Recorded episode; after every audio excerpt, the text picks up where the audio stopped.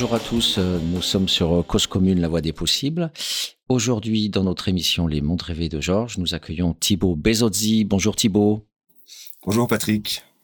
Voilà, donc euh, Thibaut, je vais te laisser te présenter. Euh, en deux mots, bah, tu es sociologue. Je ne sais pas si tu t'appelles anthropologue, sociologue ou, ou, une autre dénomination. Mais j'ai vu que dans le petit, les petits topos que tu m'as envoyés, tu mets aussi ingénieur de recherche. Oui, ça c'est le statut. Euh, oui, c'est le statut qu'on a quand on est chercheur contractuel à, l'université. D'accord, ok. effectivement, alors, non, je, me, définis comme euh, généralement comme sociologue euh, qui emploie une méthode ethnographique, mais on aura l'occasion d'y revenir, je crois. D'accord, ok. Donc en fait, toi, tu es plutôt localisé sur l'est. Hein. Tu es, sur la Lorraine. tu es région Grand Est. Ouais. Région Grand Est. Voilà. Donc, est-ce que tu peux nous donner un, un, deux mots un petit peu de ton parcours qu'est-ce qui fait que tu, bosses sur les SDF c'est toujours une question qui est, intéressante parce qu'on peut la traiter objectivement, mais on peut aussi faire une, sorte d'auto-analyse à la Bourdieu, de, socio-analyse de soi-même, ce qui nous a amené à travailler sur tel ou tel sujet. Mais euh, pour, le dire euh, assez simplement, j'ai commencé à, m'intéresser d'abord, euh, en faisant de la sociologie, à la sociologie urbaine, avec euh, avec Hervé Marchal qui était qui est qui, est, était qui est toujours mon mon directeur de, de thèse à l'époque et puis de, recherche ensuite. Moi, j'étais en, co-direction avec Philippe Chanial, mais bref, Hervé Marchal euh, euh, était de la sociologie urbaine et au départ, je m'intéresse à l'espace public euh, notamment dans les centres commerciaux, hein, plutôt les espaces accessibles au public, ou au parc urbain, ou à la rue déjà euh, à ce moment-là, et aux personnes qui, euh, qui s'y retrouvent, notamment des personnes âgées, précarisées, etc. bref, c'est la question de l'espace public matériel, hein, là je parle non pas l'espace public démocratique, qui m'intéresse de, de prime abord. Et puis après ma thèse, en fait, j'ai été amené à, à travailler sur d'autres formes de d'usage euh, détournés, déviants, marginalisés, euh, euh, populaires de, de l'espace public. Puis de fait, j'en suis venu sur sur l'intérêt aussi que pouvaient avoir certains acteurs publics de travailler cette question. J'en suis venu à m'intéresser donc au, au SDF et puis au, au sans-abri même plus précisément. Quoi depuis 2000, depuis 2017 euh, maintenant. donc j'ai fait deux, euh, deux contrats d'ingénieur de recherche contractuelle, des postes, des postes doctorats en fait, deux contrats de deux ans comme ça, à Nancy plus précisément, hein, puisqu'on l'a pas dit, mais je suis, voilà, je suis basé à Nancy, tantôt rattaché à l'université de Lorraine, tantôt rattaché à, à l'université de Bourgogne. Alors, je laisse les, auditeurs dans l'indétermination. Je n'ai pas présenté un livre, j'ai pas présenté ta thèse, j'ai pas présenté un, sujet, parce qu'en fait, euh, je trouve que c'est un ovni en fait de, ce dont on va parler aujourd'hui. Et je trouve que c'est pas mal qu'on avance petit à petit. Euh, et donc, pour comprendre effectivement ta, philosophie politique euh, déjà, parce que avant de parler de, de notre objet, donc cet ovni, parce que je pense qu'effectivement c'est un, grand écart entre euh, les centres d'hébergement d'urgence très violents d'un côté et de l'autre côté les squats autogérés, on va dire communautaires. Euh, et là, on se retrouve avec un, objet au milieu, quoi, qu'on va qu'on va travailler, qui est très complexe. Mais pour pour l'aborder, je pense que c'est important qu'on on cerne un peu mieux ce que tu es, parce qu'en fait, tu es un sociologue, euh, je dirais engagé. on a on se connaît bien, on a souvent parlé. Tu es très critique et en même temps, on est très proche finalement, on essaye de changer un peu les choses aussi. Et donc, euh, de mettre les, les, mains à la pâte et de d'essayer de participer à quelque chose pour essayer de ne pas être un, un sociologue euh, purement euh, scribouillard, voilà, qui, qui pond des bouquins, mmh. des articles, des rapports. Donc voilà. Donc c'est important cette philosophie politique. J'aimerais que tu nous en dises deux mots. Comment toi tu te situes sur euh, cette terre? Oui, on peut parler effectivement de d'engagement. Euh, cela dit, dans mon dans mon cas en tout cas, je parle pas d'engagement euh, militant par exemple, euh, mais d'un engagement dans l'objet, d'un engagement relationnel dans la recherche, ça c'est certain. Euh, et puis après, effectivement, de fait, il y a, euh, hein, c'est la, vieille distinction euh, de, Max Weber entre le, rapport aux valeurs qu'on a, que, que, tout le monde a, et les jugements de valeur desquels il faut se, départir quand on quand on veut œuvrer en, sociologue. cette philosophie politique, là, elle me renvoie, enfin, je renvoie ta question à mon rapport aux valeurs d'une certaine manière. Et à ce titre-là, effectivement, euh, ce qui m'intéresse, en tout cas dans, dans le sans-abrisme comme forme de marginalité, c'est là qu'il faut le préciser tout de suite, c'est précisément euh, cette, cette, recherche euh, peut-être qu'il y a aussi une recherche intérieure chez moi des euh, des marges euh, par rapport à la règle, des, des, des interstices, de l'informel, euh, de ce que ça permet de, de, créativité, de ce que ça permet de, souplesse. Ah, c'est un peu la théorie de, Merton, hein, de la déviance créative. que, que, que je cherche un petit peu, que je quête en fait à la fois dans mes objets d'étude, mais peut-être aussi un petit peu euh, dans ma vie. J'aime bien l'idée de marginalité séquente, d'être euh, d'être à la fois euh, partie prenante et à la marge de plusieurs de plusieurs mondes. Donc je crois qu'au fond il y a il y a ça qui me qui me travaille.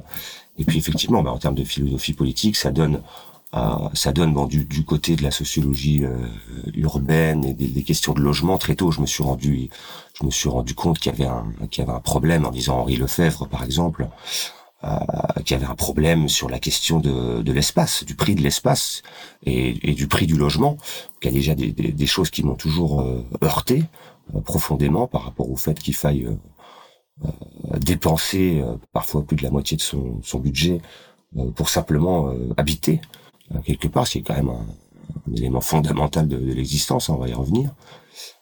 donc il y, a cette question autour du, logement, et là effectivement, je m'oppose dans le fond, alors pas, pas spécialement dans mes travaux, mais euh, je m'oppose à, la logique euh, mercantile, euh, capitaliste, spéculative qui qui traverse le marché de l'immobilier depuis des dizaines et des, dizaines d'années.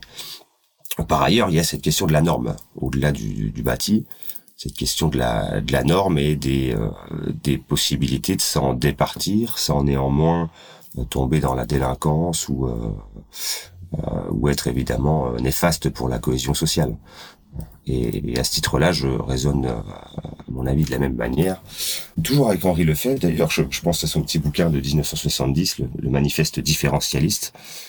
je suis, je suis moi favorable en termes de philosophie politique à une, valorisation, une exacerbation des, des différences, qu'on puisse finalement, il y a, une espèce de d'opposition à un conformisme euh, euh, ambiant ou à la normativité, hein, pour être plus dans les termes de, de Michel Foucault.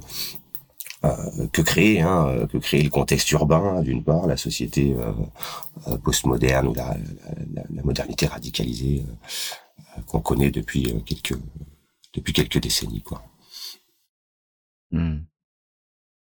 Et est-ce que tu peux nous dire comment cette philosophie euh, politique, euh, euh, qui pourrait être lointaine, t'a amené finalement à côtoyer très très très longtemps dans, dans la durée des gars de la rue, mais aussi des, institutionnels, des travailleurs sociaux, des, des politiques qui qui, qui t'ont crédibilisé? Parce qu'on prend pas n'importe qui pour accompagner l'expérience que, que tu as suivie. Donc qu'est-ce qui fait qu'il y a eu de la confiance des deux côtés? Mhm. Mais là, je crois, je crois qu'il faut. ce sont des questions pas évidentes hein, que tu me poses, Patrick, là, qui m'imposent une forme de réflexivité, mais c'est ça qui est, intéressant. Euh, je pense qu'on mobilise différentes identités, euh, différentes facettes de soi-même, euh, en fonction des, milieux, des groupes, des mondes qu'on traverse et avec qui on est en, dialogue. Par exemple, dans la rue, euh, j'ai mobilisé, euh, je pense à la théorie des répertoires de rôles chez, chez Goffman, j'ai mobilisé euh, des rôles personnels que, que qui m'est arrivé de d'endosser lorsque je lorsque j'ai moi-même voyagé en, camion aménagé à travers l'Europe, lorsque j'ai longtemps participé à des festivals ou à un certain nombre de virées nocturnes comme ça. Enfin, j'ai moi-même un petit peu touché le doigt des, des, des formes de marginalité festive. Hein. Euh, donc je mobilisais un petit peu ce, ces, ces références-là, enfin ces, types d'attitudes, euh, c'est, ah, ça, ça, se traduit dans le corps derrière, ça se traduit dans les, dans le langage, ça se traduit aussi dans des expériences qu'on est capable de partager et de comprendre avec eux, avec eux. Euh, donc d'une certaine manière, j'avais des, des, des accointances comme ça, euh, j'ai envie de dire culturelles, mais on pourrait discuter du terme avec avec les, gars de la rue, encore qu'il faille pas les, homogénéiser de, trop. Et puis euh, de l'autre côté, du point de vue des, institutionnels, euh, là au contraire, euh, je, mobilise une autre facette de moi-même, qui est une identité professionnelle. Et comme je l'ai rappelé avec Weber, auquel je me réfère pas mal sur ce, ce type de positionnement, hein, je pense aux savants et aux, politiques, hein, ils distinguent bien le rôle de chercheur et le rôle d'opérateurs, voire de, politiques. Là, j'ai mobilisé dans les réunions avec, euh, je le dis parfois ironiquement, je dis les costards cravates. Il y a aussi des femmes, euh, évidemment, qui ne portent pas la, cravate et le costard, mais qui, ont un, habit euh, de bureaucrate, de technocrate, pour pas le dire comme ça.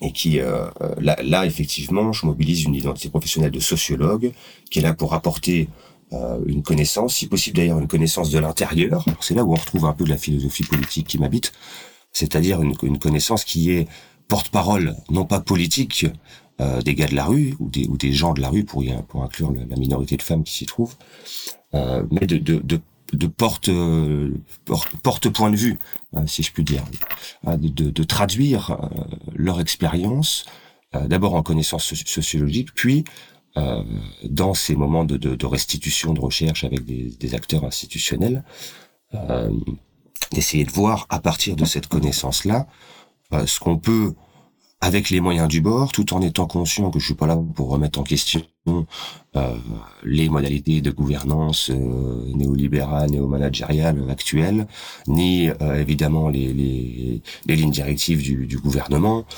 Euh, donc après, on travaille, on essaye de travailler euh, à coup constant. Il y a des mots clés comme ça qui sont intéressants à, à sortir pour pouvoir être entendus. à coup constant, obligation de, de euh, de moyens, pas obligation de, réussite, euh, de manière en fait à pas me positionner comme un révolutionnaire, euh, que, que je suis pas d'ailleurs fondamentalement, mais plutôt comme un effectivement d'apporter une connaissance qui peut être critique à certains moments, mais surtout qui débouche dans la mesure du possible, et là c'est aux acteurs institutionnels de prendre leur lait derrière, sur des sur des transformations de l'action sociale.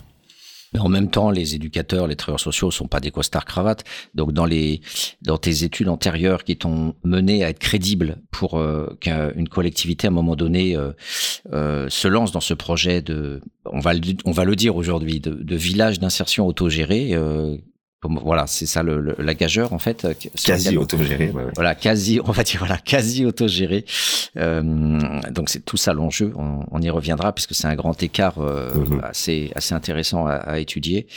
Euh, donc tu, tu, avais tu as noué des relations comment avec ces travailleurs sociaux qui sont pas des mhm. costards cravates et qui s'opposent euh, souvent aux costards cravates. Mhm. Oui, oui, t'as raison, j'oublie les travailleurs sociaux dans ce rapport-là, ce qui est assez symptomatique d'ailleurs, puisqu'au départ, j'ai vraiment travaillé entre 2017 et 2019. Euh, j'ai vraiment travaillé dans la rue. Euh, j'ai passé euh, huit mois en immersion, puis après, ça, ça, s'étale après dans le temps plus ponctuellement, mais auprès des auprès des gens de la rue dans leur quotidien. Et à ce moment-là, j'utilisais les services sociaux quasiment comme un comme un usager, hein, disent les les travailleurs sociaux. Donc j'étais pas en lien direct avec les travailleurs sociaux. C'est pour ça que je disais c'est symptomatique que je les ai un petit peu oubliés dans ma réponse. Et puis progressivement, entre 2020 et 2022, après avoir posé des résultats sur le, la vie quotidienne de la rue en l'ayant observé de l'intérieur, un petit peu le, j'aime bien dire l'envers du décor ou les, ou les coulisses. Euh, j'ai ensuite travaillé plus proche, euh, en tout cas plus en, en, lien avec les travailleurs sociaux entre 2020 et 2022, euh, où là effectivement il y a des enjeux là encore. Euh, de là je situe euh, mon rôle personnel et professionnel euh, dans la, la, la, capacité que peut avoir la sociologie, notamment la sociologie de l'intervention. Euh, là, je pense aux travaux d'Alain Touraine que, que, que porte aujourd'hui Manuel Boucher, par exemple, dans le travail social, euh, qui consiste en fait à être, à épauler les travailleurs sociaux dans leur réflexivité, dans leur conscientisation des enjeux éthiques, politiques, euh, euh sociaux, euh, de, de, de, ce qu'ils font au quotidien et à ce moment-là de, de, leur donner des billes avec leur regard sociologique dans une réflexion commune pour euh, toujours dans l'optique quand même que leur action puisse euh, contribuer à favoriser l'émancipation euh, de, leur, de leurs usagers entre guillemets. Il y était toujours cette, cette optique derrière. Donc je me, je me situe un petit peu en, en bras droit, en, en, en prise de quelqu'un qui essaie de prendre du recul, de faire un pas de côté euh, sur euh, sur les pratiques des, des, des professionnels, tout en euh, mobilisant évidemment l'observation de leurs pratiques et leur justification orale, hein, souvent lors d'entretien, sur ce qu'ils font et, et, et, pourquoi ils le font. Hein, voilà comment je me comment je suis en lien avec les travailleurs sociaux mmh. d'une certaine manière. Alors ce qui est drôle, c'est que tu, tu citais Manuel Boucher qui qui euh, qui était euh, présent hier à, une réunion en, distanciel où j'étais.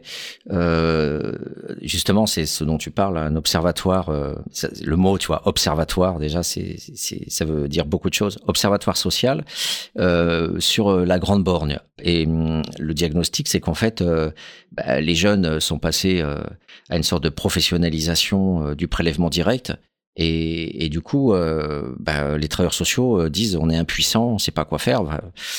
Et, et donc, euh, du coup, à part la police, il n'y a plus d'interaction. Alors il y avait même Thomas Sauvadec qui était là pour dire que bah, même les travailleurs sociaux de, maintenant ne peuvent intervenir que sur ordre quasiment de certains chefs de gang. Euh, donc euh, donc le, le diagnostic c'est l'arrêt total quasiment des relations sur le terrain entre euh, que ce soit les clubs de prêve, éduc. Euh, euh, bon les AS suivent les mamans et les gosses, c'est différent là. Il y a du fric en jeu donc on va pas péter le centre social où il y a l'assistante sociale, euh, mais voilà, c'est pour dire que tout ce tout ce micmac effectivement qui qui, qui se met en euh, dans lequel je suis pris en partie hein, euh, aussi, notamment sur la pérédance pour essayer de faire voilà. Donc c'est c'est c'est tous ces enjeux voilà de connexion entre les sociologues et, et les travailleurs sociaux. Et donc on a chacun une histoire par rapport à ça, c'est-à-dire que si un tel ou un tel m'appelle à un moment donné, c'est parce que j'ai une histoire d'avoir bossé sur tel truc ou tel truc. Toi c'est quoi ton histoire par rapport au fait qu'à un moment donné, euh, on t'a demandé comme expert de, suivre euh, ce village euh, d'insertion précis, donc finalement dans ta région déjà? Donc, mais est-ce que tu peux nous dire un petit peu dans cette origine du projet, ce qui fait que tu étais crédible et qu'on est venu vers toi pour accompagner ce dispositif?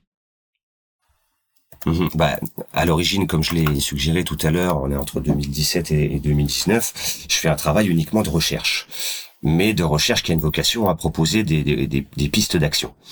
Euh, puisque d'une certaine manière, je travaille pas sous commande euh, des acteurs que je vais citer. Hein. Il y a, l'association ARS, euh, Accueil et Réinsertion Sociale, qui, porte désormais le village d'insertion. Euh, la métropole du Grand Nancy, le CCAS de Nancy, la mairie donc, et puis la, la dette de, de, de Meurthe-et-Moselle, l'État au niveau local, hein, la direction départementale de l'emploi, du travail et des, et des, solidarités. Eux, au départ, euh, ont des attentes.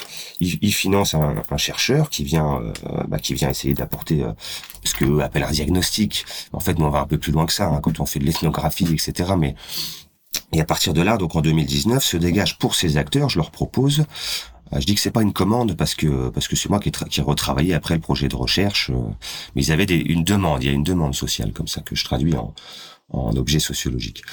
Euh, là se dégagent des préconisations. On est en 2019, des, des, pistes d'action, des recommandations sur tiens voilà au regard de la connaissance qu'on a produit de l'intérieur, qu'est-ce qu'on pourrait faire pour mieux accompagner les publics euh, marginalisés, voire très marginalisés, qui sont à la rue euh, depuis longtemps et qui mettent en échec les services sociaux tels qu'ils sont, tels qu'ils fonctionnent actuellement, notamment les services d'urgence, hein, l'accueil de jour, le, le, 115, le SAMU social, les centres d'hébergement d'urgence.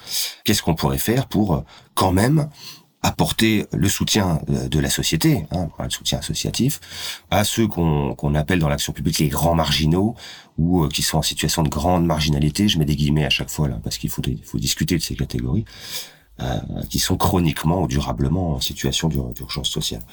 Et, et c'est là que qu'émerge déjà cette idée. Elle germe un petit peu dans ma tête à ce moment-là. Alors il faudrait penser à moyen terme. il y a des préconisations à court terme, hein, élargir les horaires d'ouverture de tel service, proposer telle telle petite modification à l'intérieur.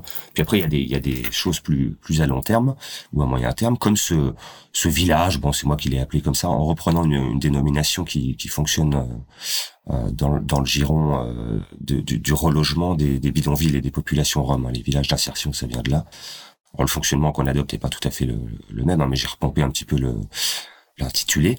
Donc un voilà un foyer d'hébergement euh, qui fonctionnerait sur des, des, des, des bases euh, très différentes de ce qu'on connaît aujourd'hui dans les dans les CHRS hein, qui sont les foyers traditionnels euh, qui hébergent les, les SDF. Donc en fait le projet vient de, de toi à la base, ça vient pas d'une commande publique, c'est ça? Non c'est ça, ça vient. Bah là en 2019 ça, ça vient de moi, donc c'est posé sur la table au niveau local, ça suscite de l'intérêt, entre autres projets d'ailleurs dont je vais pas parler ici mais qui suscitent moins d'intérêt j'avais, j'en dis deux mots, j'avais identifié brièvement euh, un problème entre, euh, enfin, du, des couacs, si on peut le dire comme ça, entre le monde de la justice et le monde de l'assistance. Typiquement, en fait, le, euh, on envoie en prison des gars de la rue pour de la délinquance de survie, je l'appelle comme ça, c'est-à-dire des vols à l'étalage, euh, d'un poulet rôti ou, euh, ou euh, d'alcool dans les magasins. Euh, et puis à force, récidive, récidive, on les envoie en prison euh, six mois. Et puis c'est bien que les, les mecs font des allers-retours en fait entre la prison et, et, la rue. Et la prison n'étant pas un foyer, elle a aucun effet de réinsertion pour eux, bien au contraire. Parfois ils ont un petit peu avancé sur un certain parcours de stabilisation, on va reparler de ce terme. et puis bon bah il y a une affaire de deux trois ans qui leur tombe dessus et puis les, les revoilà incarcérés pour quelques mois. bref, euh, j'avais imaginé comme ça, mais ça n'a pas du tout été retenu, des sortes de foyers carcéraux hein, sur injonction judiciaire, euh, euh, mais qui, qui, fonctionneraient plutôt comme des CHRS pour le coup, mais qui seraient des alternatives à, à l'incarcération pour les gens qui n'ont pas de domicile. Bon, ça, ça n'a pas retenu l'intérêt. Mais le village, ça a retenu de l'intérêt. Et puis, on, le, le, temps passe, on se dit que ça va mettre du temps à se lancer, donc on se focalise un petit peu déjà sur d'autres choses. et puis, en, en fin 2020, tombe sur la table un, appel à manifestation d'intérêt, un appel à projet, qui émane de la DIAL et de la DILP, hein, qui sont les, organismes intergouvernementaux, euh, interministériels, euh, plutôt euh, qui, gèrent la question euh, de l'hébergement, de l'accès au, logement et de la lutte contre la, pauvreté qui préconise en fait de, de qui, demande en tout cas aux différents territoires de proposer des projets euh, euh, qui serait en rupture avec les CHRS, qui fonctionnerait, euh, euh, qui fonctionnerait finalement avec les principes que j'avais imaginés dans le cadre de ce, de ce village d'insertion, en rupture avec les logiques d'injonction et les logiques normatives qui ont cours dans le système d'hébergement d'insertion. Donc on répond à, ce, à cet appel à projet. Donc là, du coup, ça émane plus de moi, hein.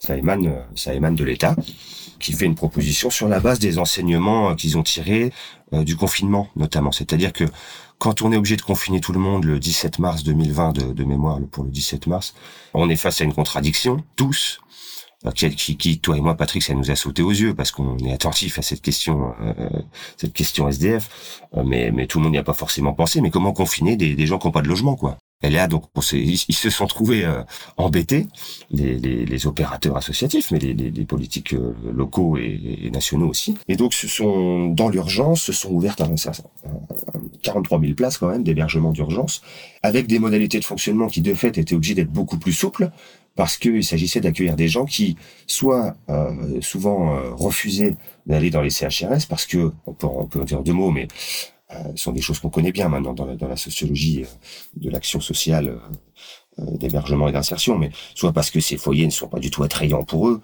ils évoquent de l'insécurité, de l'insalubrité, de la promiscuité avec d'autres d'autres résidents qu'ils n'ont pas envie de rencontrer. Il y a des règlements intérieurs hyper contraignants, il y a des travailleurs sociaux qui sont perçus comme invasifs, moralisants, infantilisants, euh, etc., etc. J'en passe. Donc soit ces ces foyers sont pas du tout attirants, donc on refuse, il refuse, il refusait d'y aller avant le confinement. Soit euh, c'était des personnes qui étaient blacklistées aussi de ces foyers et qui, euh, de fait, on leur disait, mais monsieur, ça fait trois fois qu'on vous prend, à chaque fois euh, on vous a exclu, vous êtes parti de vous-même, donc on va pas réitérer l'expérience. Donc finalement, il y a un certain nombre de personnes euh, on parle d'inconditionnalité de l'hébergement, mais c'est pas tout à fait vrai, parce que les places sont limitées, parce qu'il faut assurer un certain turnover euh, pour que tout le monde ait sa chance. Il y a des gens qui sont laissés pour compte, qui sont des moutons noirs un petit peu de ce circuit-là. Et donc, bah voilà le confinement qui tombe sur la tête à tout le monde. Finalement, bah on prend tout le monde, quoi, puisque c'est un, un devoir, euh, c'est un devoir de, de, de, santé publique là, et puis même de, cohérence juridique. Et donc, bah voilà, émerge SM comme ça en bricolage, un certain nombre de un certain nombre, non pas encore de projets, mais de, de, situations d'hébergement comme ça, euh, bricolées sur le tas, où, euh, bah oui, on va tolérer l'alcool, euh, pas tolérer les prises de drogue, euh, oui, on va devoir être clément face au débordement de, violence, parce qu'on peut pas foutre les gens dehors alors qu'ils doivent être, alors qu'ils doivent être, ils doivent pouvoir se confiner, etc. et de, de, ces expérimentations pas qui n'étaient pas fomentées, qui étaient qui pas issues d'une politique volontariste, euh, il ressort quand même des choses pas trop mal. Euh, et donc on se dit, enfin l'État se dit à ce moment-là, la DIAL et la DILP, euh, et si on expérimentait finalement des choses comme ça de manière plus pérenne?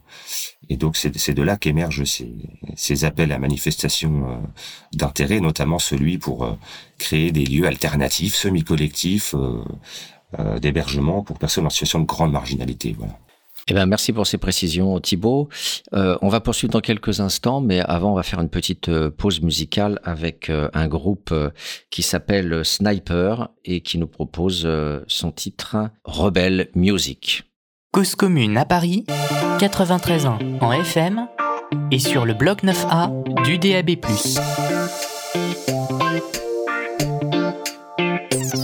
Hey, j'ai la dèche, dans ma brush à l'arrache. Faut que tu saches, bâche à l'arrache, la gouache et pas Je voulais de la fraîche, écrire ma colère. La misère me dans la perche, la galère fut mon échec scolaire. J'avais que dalle, ne me demande pas haja. Ma tirelire crever la dalle, tel a Will del Behja. Eh, sahbé, adolescent incompris. Où est passé mon bel esprit La délinquance à tout prix. Là j'ai écrit, décrit mon mal de vivre sans recul. Écrivant le mot L en majuscule. Ma fut le vecteur de mon art, mon moteur, mon modèle. Car elle est belle, douce ou rebelle. Elle me permet de chuchoter en criant, de caresser en cognant, de respirer en grognant, de sourire en pleurant. Elle est mon échappatoire, ma thérapie, l'espoir pour ne pas finir au tapis. Oui, ils ont pris notre musique pour un trip, nous prenant pour des mecs à problème. Men, dites-leur qu'elle sort de nos tripes, qu'elle n'a rien de toxique et qu'elle est tout ce qu'on aime. Ma musique c'est du soleil. Eh, Belle musique fédératrice, porteuse d'espoir. C'est là que t'as joué la faute, rebelle. Ma musique est populaire, mon frère.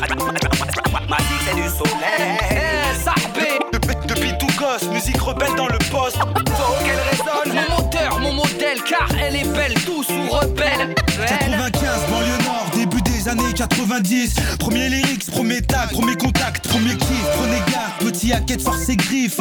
Depuis tout gosse, musique rebelle dans le poste. Bob, joue que le shérif, boy, toujours actif. Ma musique est militante, dissidente, viens par ici, rentre dans le délire, chante ta douleur, communique là. Ma musique dérange, elle déclenche la polémique là. Que je défends est unique, large, sans limite, beaucoup Leur musique sonne fâche, la mienne est fâchée. Rebelle musique prohibée, trop typée, trop d'idées qui les font trop flipper. Les miens ont trop les nerfs, dehors c'est trop miné. Le combat n'est pas terminé, musique de prolétaire. Allez leur dire que je suis pas le beurre qu'ils vont tartiner. Pas près de me taire, même si l'ascenseur nous guette. Dis-leur qui se gratte, nous demande pas si on regrette ce qu'on dit dans le texte. Car c'est juste les faits qu'on relate et quand ça monte plus haut. Rebelle musique se fait traîner devant les tribunaux. Coupable de chanter la vérité. Ma sœur. Hommage à nos pères, à nos mères, à notre histoire. Elle porte ses cicatrices. Rebelle musique fédératrice, porteuse d'espoir. c'est du soleil. Eh, ça fait- Belle musique fédératrice, porteuse d'espoir. C'est là que t'as joué la faute, tout sous rebelle. Ma musique est populaire, mon frère. Ma musique c'est du soleil. Depuis, depuis tout gosse, musique rebelle dans le poste. faut qu'elle résonne. Mon moteur, mon modèle, car elle est belle, douce ou rebelle. Ni un hobby, mais une mission que je me dois d'accomplir. Hey, chanter la paix, l'amour, l'unité, donner la positive vibration. Je le ferai tant que je respire. Ma musique reflète ma vie et mon état d'esprit. Vous pourrez enfermer mon corps, mais pas mes mélodies. Elle peut être une insulte ou une poésie. Une caresse sur la peau comme un coup de fusil. Oui, elle est rebelle, mais elle te parle si tu l'écoutes. Elle se fait vieille, mais elle tient encore la route. Tu l'aimes, tu la détestes ou tu la redoutes. Mais elle n'a pas fini de te surprendre, ça y a aucun doute. Ma zig, c'est du soleil. C'est un rayon de vibes qui vient chauffer les cœurs. Manou grand les oreilles. Laisse-la faire son travail, qu'elle t'emmène dans les hauteurs. C'est là que joue la faux, faut qu'elle résonne. De Samaria à Madinina, de Guada à Kingston. Elle fera son travail pour combattre Babylone. Car face ses griffes, c'est une lionne. C'est du soleil. Belle musique fédératrice, porteuse d'espoir. C'est t'as joué la faute, tout sous rebelle. Ma musique est populaire, mon frère. Ma c'est du soleil.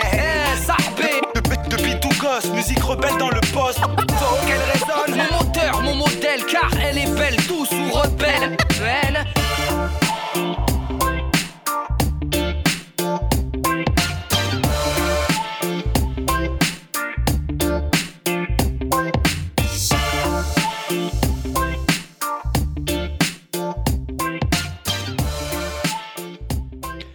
Voilà, de retour sur euh, Cause Commune euh, avec euh, Thibaut Bezozzi dans notre émission Les Mondes Rêvés de Georges. Nous accueillons donc euh, Thibaut qui nous parle de son village d'insertion. Je dis son village d'insertion parce que voilà, il, est très attaché au projet de monde alternatif euh, qui soit connecté au, social. On a bien compris ta position dans la première partie de, de, l'émission. C'était très important d'apporter ces éclairages parce que voilà, ça donne euh, un petit peu mieux le, la vision de ce qu'on fait concrètement, des contradictions dans lesquelles on est pris et, et de ce qu'on essaye de faire malgré tout avec beaucoup de contraintes externes, notamment celles de l'État, bien sûr. Et tu finissais sur la question de l'hébergement d'urgence, qui effectivement est, très problématique et qui était le, premier versant, euh, je dirais, du défi, puisque sortir de l'hébergement d'urgence et de toutes les contraintes, euh, et tu en cites quelques-unes et, tu en cites bien d'autres dans tes travaux, et on les connaît hein, avec euh, aussi cette, cette, cette idéologie de l'inconditionnalité, alors qu'il y a plein de façons de, de repousser, de sélectionner, de d'exclure aussi, d'inventer. Par exemple, euh, quand euh, les travailleurs sociaux parlent souvent de, de violence, bah il n'y a pas de précision. Il suffit de dire euh, il était violent, on l'a exclu et ça suffit pour que la personne soit soit virée sans syndicat, sans possibilité de, de pouvoir se défendre.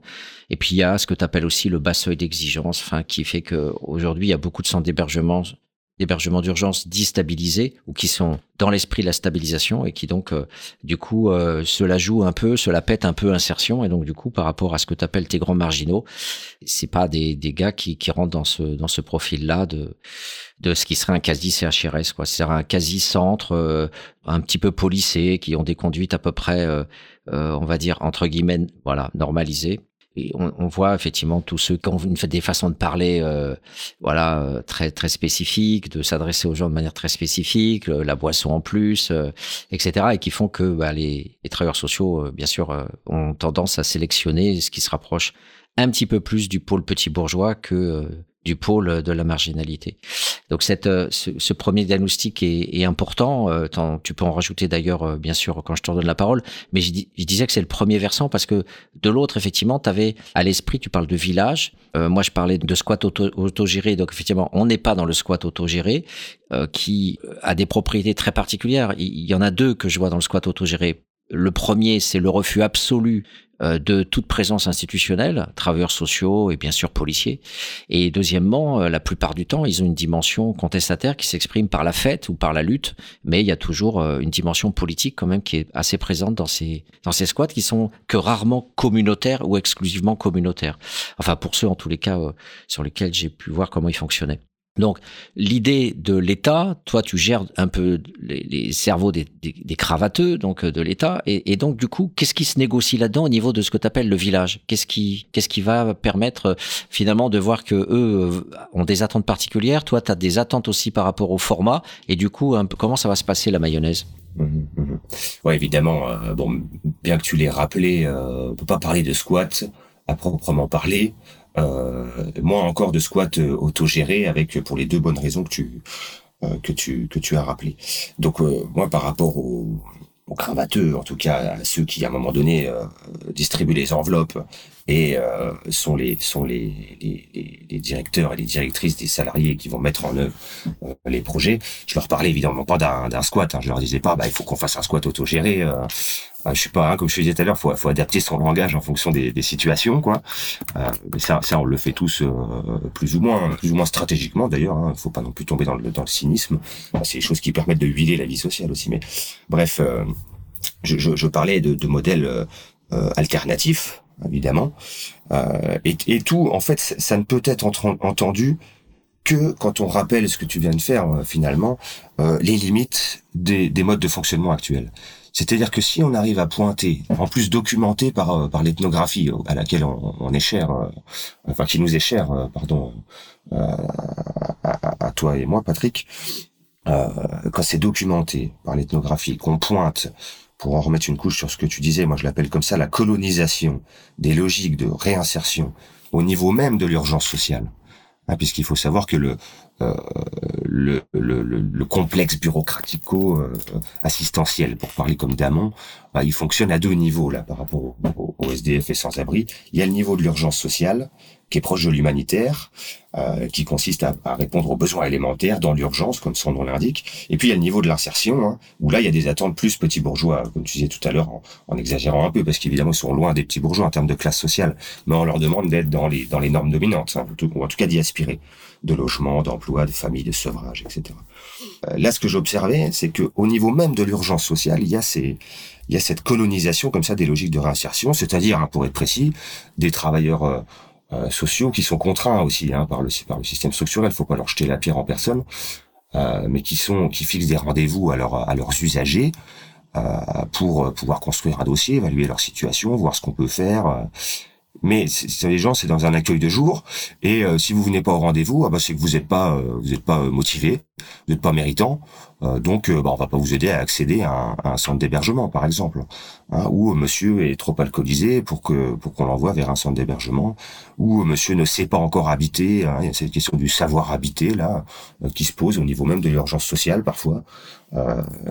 voilà, donc il y a, y a, ces, ces logiques-là. Quand on les documente en partant de ces constats qui sont pas critiques en amont, qui sont critiques en aval. C'est tout, l'intérêt du pragmatisme en, sociologie.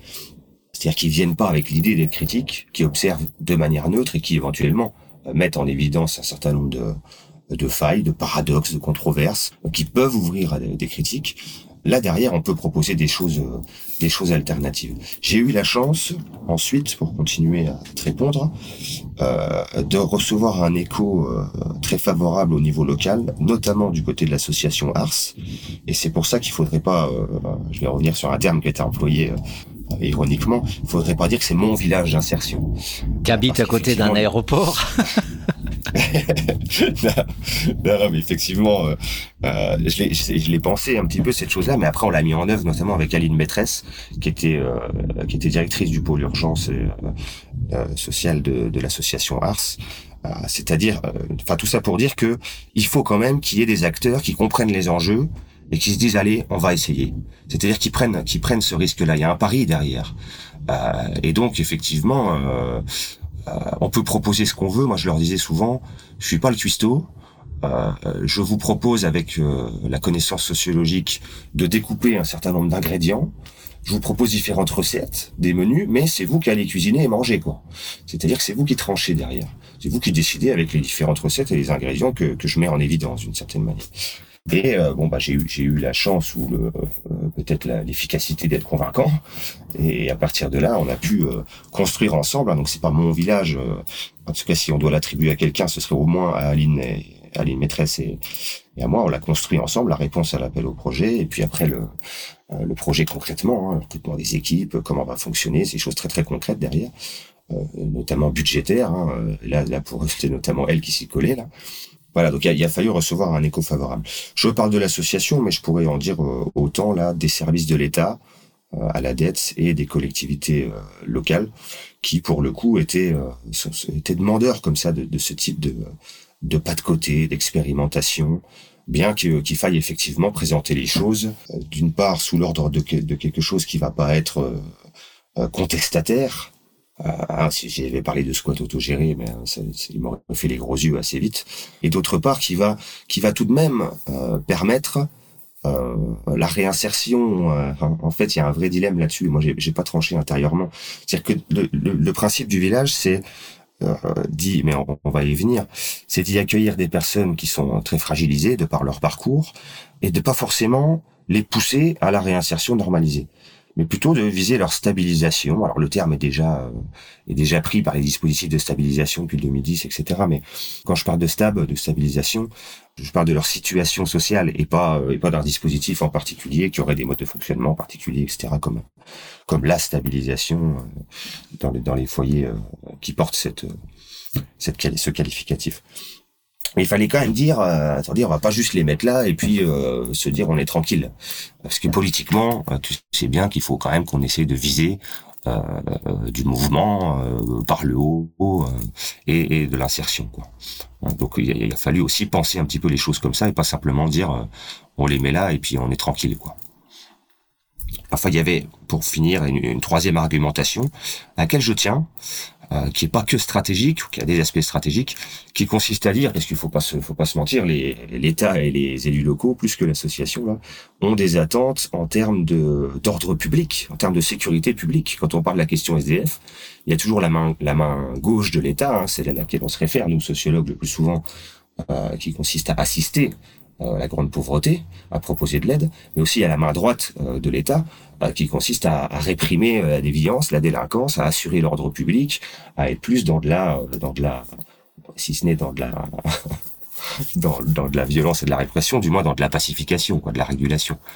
Et donc je leur disais, mais vous savez, les, problèmes d'ordre public que vous semblez constater au centre-ville, euh, il y a un moyen d'y répondre, c'est par la main gauche, c'est par l'assistance. C'est-à-dire qu'une fois que les gens euh, seront plus en galère à dormir dans des parkings et à se faire virer par les surveillants de parking toutes les toutes les semaines euh, et à devoir boire euh, devant la gare ou, ou, dans des dans des points centraux chauds comme ça du centre-ville, euh, parce qu'on leur aura trouvé une case quelque part et ils pourront euh, s'y poser, ben vous réglez parallèlement, euh, en tout cas vous contribuez à régler des problèmes d'ordre public. Quoi.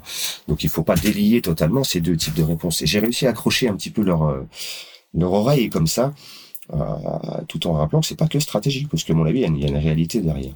Moi j'ai écrit un petit papier dans, dans la revue Espace, Population et Société là-dessus, c'est pour ça que je voulais faire référence là sur comment je me suis dépatouillé en fait avec les avec les différents acteurs et leurs différentes attentes pour pour pour défendre euh, des projets alternatifs. On, on reparlera de de ce que tu appelles l'insertion parce qu'il y a mille définitions possibles de, de l'insertion.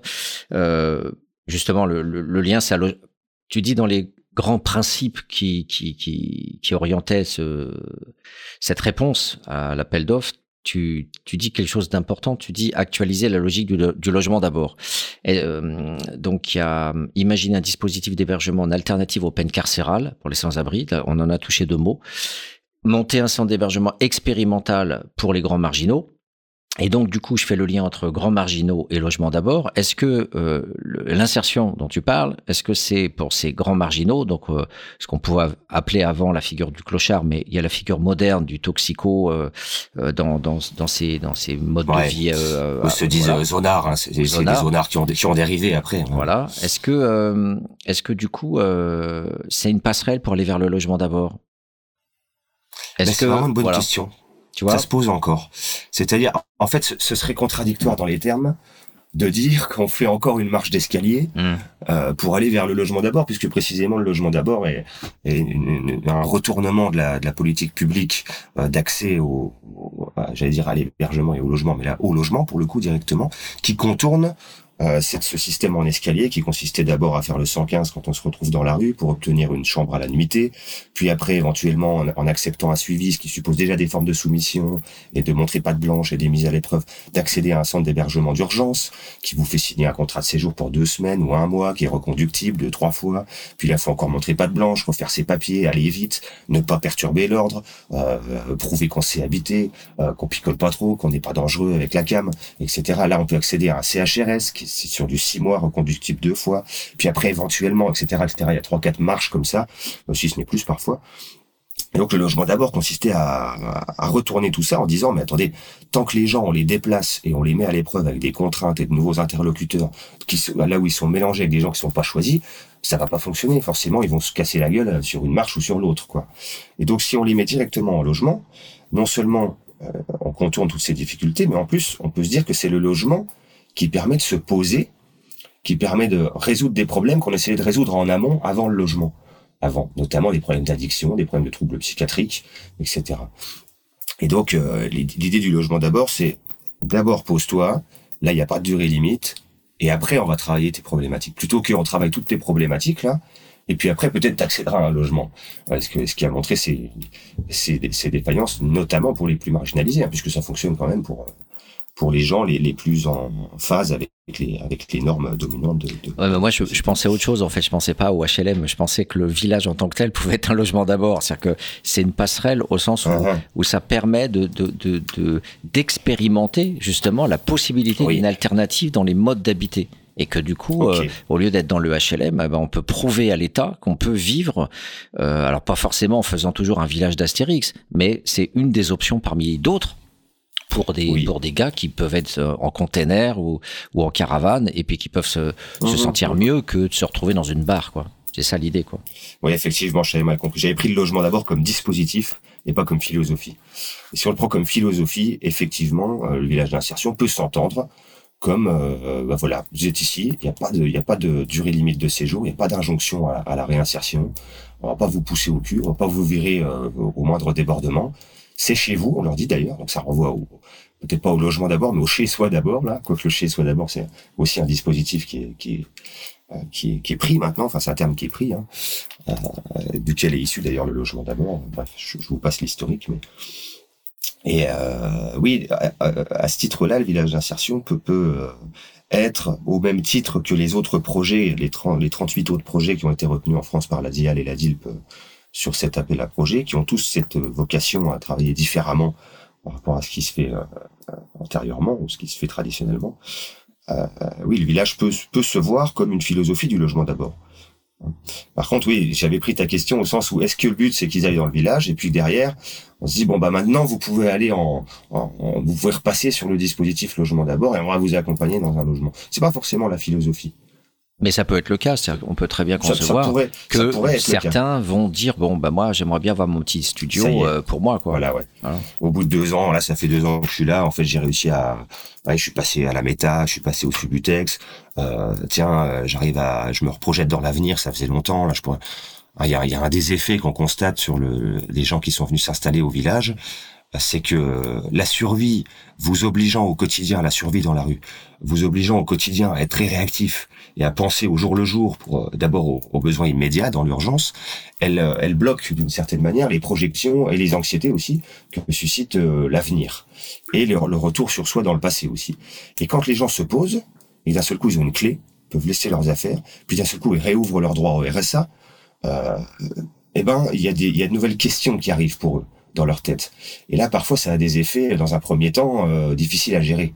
Hein. on se retourne, on, de nouveau, on repense au passé, de nouveau, on se reprojette dans le futur, et tout ça, ça, peut soulever des, euh, des anxiétés. Mais une fois stabilisé, effectivement, c'est pour ça que je dis que ça peut prendre un an ou deux, hein, peut-être trois même. Euh, là, il peut y avoir des velléités de, logement. On a la chance en plus à, Nancy que le village d'insertion euh, qui est un hangar en fait de, de, de 1500 mètres carrés, mais on va en parler, je pense, euh, Patrick. Préciser euh, vraiment la forme qu'il a ce, ce truc-là matériellement, quoi. Ce, ce, hangar où sont où sont hébergés, logés ces personnes, la douzaine de personnes qui étaient qui, à la rue depuis étaient à la rue depuis longtemps, il, il est juste à côté des bureaux du de l'équipe qui gère les deux travailleuses sociales qui gèrent le, le logement d'abord et qui elle c'est un dispositif séparé, mais tu vois spatialement il est à côté.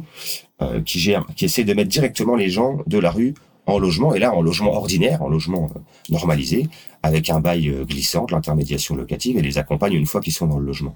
Donc il y a une proximité en plus, si tu veux, spatiale entre les deux dispositifs, qui fait que on imagine, enfin l'équipe du village d'insertion imagine qu'effectivement si euh, si des habitants du village, t'as vu, je dis pas des résidents, je dis des, habitants euh, veulent euh, veulent accéder au, à un logement ordinaire normalisé, ce qui n'était pas leur demande dans un premier temps, alors peut-être qu'ils pourront repasser directement sur le dispositif qui est juste à côté, avec les deux travailleurs sociaux qu'ils rencontrent au quotidien déjà, etc. voilà, mais c'est ça peut être une passerelle comme ça dans un parcours institutionnel, mais ça peut aussi être une piste, une passerelle au sens où tu l'entendais toi, vers du logement d'abord, mais du logement alternatif d'abord. Hein, c'est-à-dire, en fait, moi, j'ai pas envie d'un appart, c'est trop de bordel, c'est trop de factures, c'est trop de voisins, c'est trop. Puis de toute façon, euh, j'emmerde le, le, monde normalisé. Il y en a qui tiennent des discours comme ça, moi, ils le disent pas hein. comme ça. Ils vont dire la société de consommation, hein, les petits bourgeois. Bon, euh, et donc peut-être qu'ils veulent vivre en caravane ou en modulaire, comme ça, dans, de, manière alternative, et à ce titre-là, s'y installer, euh, si possible, de manière pérenne. Donc, on est aussi dans des formes de on arrête les déplacements à répétition, mais on place, on, on, place et on déplace plus quoi. Alors justement, euh, on, on, tourne autour du pot par rapport aux gens, donc parlons un peu des gens.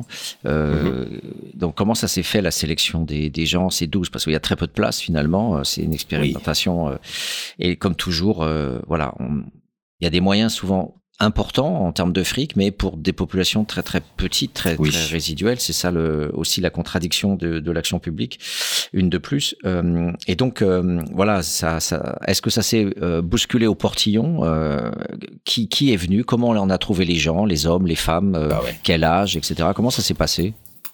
Ouais, oui. C'est important qu'on précise tout ça. Oui, t'as as bien raison, Patrick.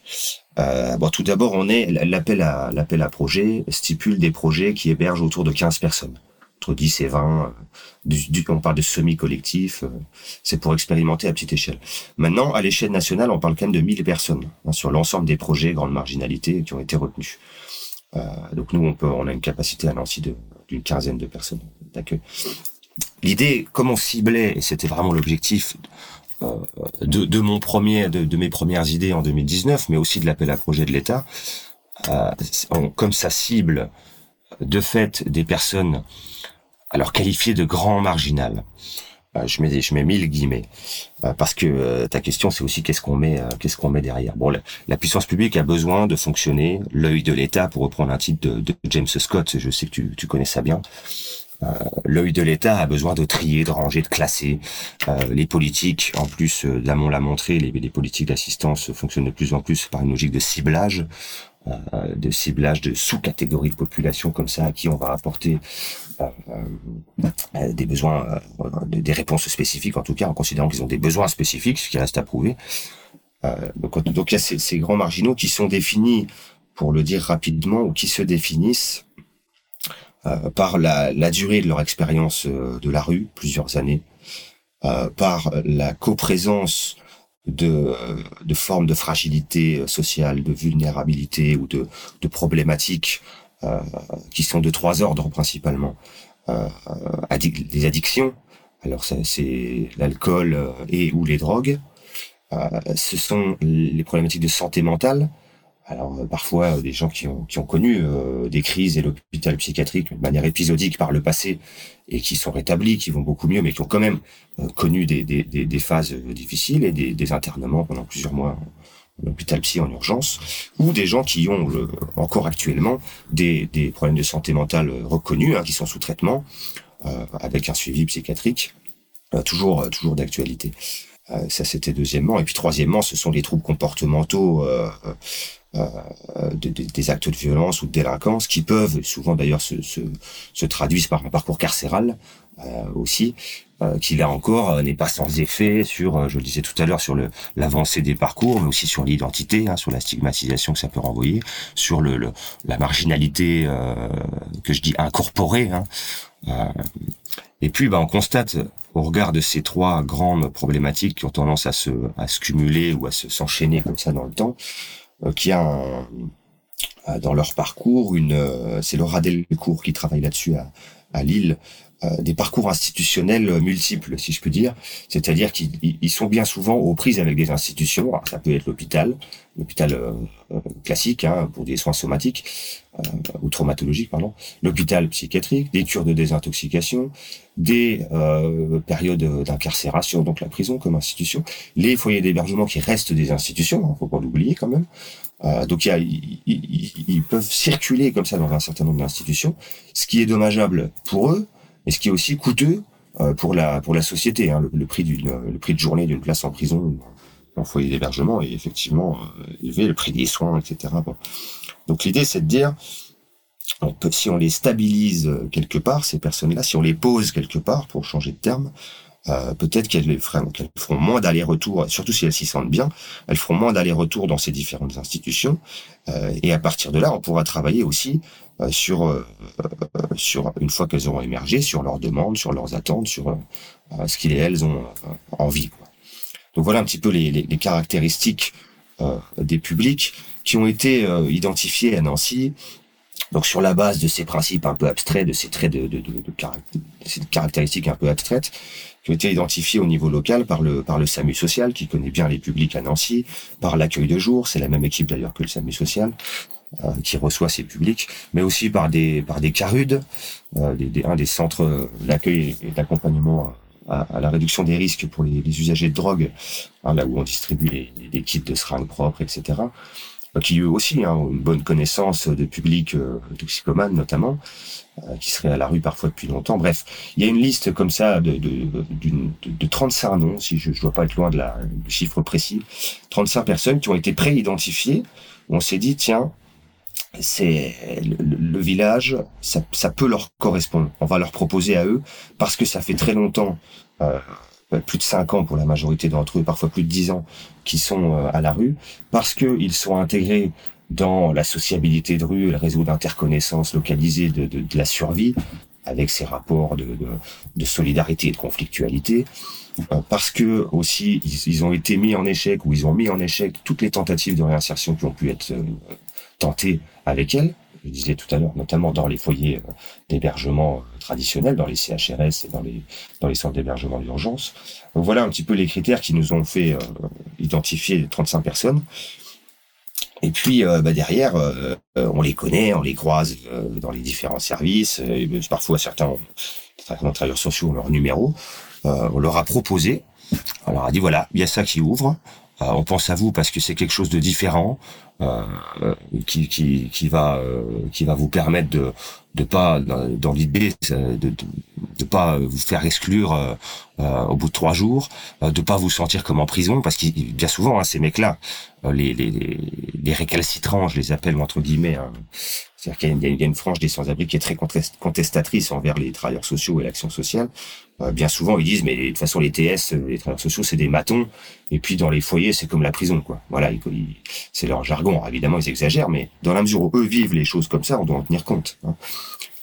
Et est-ce que est-ce que tu étais là, est-ce que tu étais présent à certains moments pour euh, parce que cet ovni là, imagine ils ont l'habitude d'entendre hébergement d'urgence, euh, euh, tous les mots des travailleurs sociaux quoi, fait des efforts, insertion, puis d'un seul coup euh, c'est bisounours et on leur dit tu vas être dans un village, tu tu vas être dans un lieu, on, on, va. C'est Est-ce que tu étais là dans des, dans des modulaires comme ça Ouais. Est-ce que d'une part comment comment ils ont pris le truc, tu vois, en disant mais de quoi tu me parles, c'est quoi ce truc, où est-ce que je vais aller, etc. Parce en plus, euh, est-ce que c'était déjà fini? Ils avaient déjà installé les lieux de telle sorte qu'ils pouvaient faire une visite, par exemple, des lieux euh, pour voir. Ça, il y a eu des portes ouvertes. Voilà, des, voilà, des portes ouvertes. Donc tu vas me reparler de, de, de tout ça. Et puis l'autre question subsidiaire importante, c'est euh, est-ce qu'il y en a qui ont dit je ne veux même pas de ton village Voilà. Mhm. Est-ce qu'il y a eu des refus aussi de gars qui disaient non non. Ouais, Bon, ça, ça, on y était prêt. Et puis toute l'idée de, ces projets-là, hein, c'est de repartir de la volonté et, des, et des envies euh, des gens à qui on propose quelque chose. Donc nous on propose, eux ils disposent. Donc il y a eu des portes ouvertes, hein c'est ça, tu m'as dit. Il y a eu...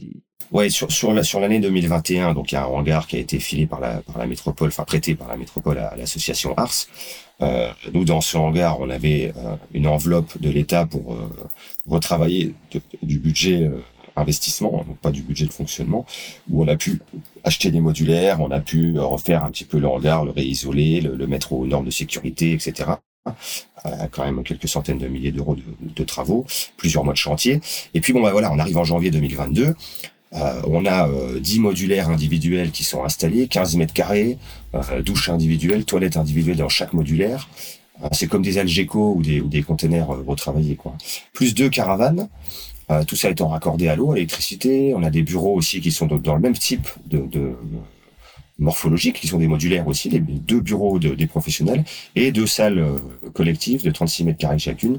Euh, L'une cuisine et l'autre salle d'activité ou, dortoir. On avait, on ne sait pas encore trop comment elle va finalement être utilisée. Pour l'instant, on l'a utilisée un peu dans, dans, les deux dans les deux sens. Donc là, on a, on a identifié ces personnes. Moi, parallèlement, pour, pour finir ma réponse, bah, je participe au recrutement des équipes parce qu'il faut penser aussi qui va intervenir là-dedans et comment. Tu m'étonnes. Donc, on, on, on, recrute des travailleurs sociaux parce que il s'agit pas d'avoir des justement des, des, éducateurs ou des AS qui ont 10 ans d'expérience et qui vont arriver ici avec euh, tout un tas de logiques qui seront pas du tout alternatives, hein, qui vont reproduire en fait ce qui se fait ailleurs.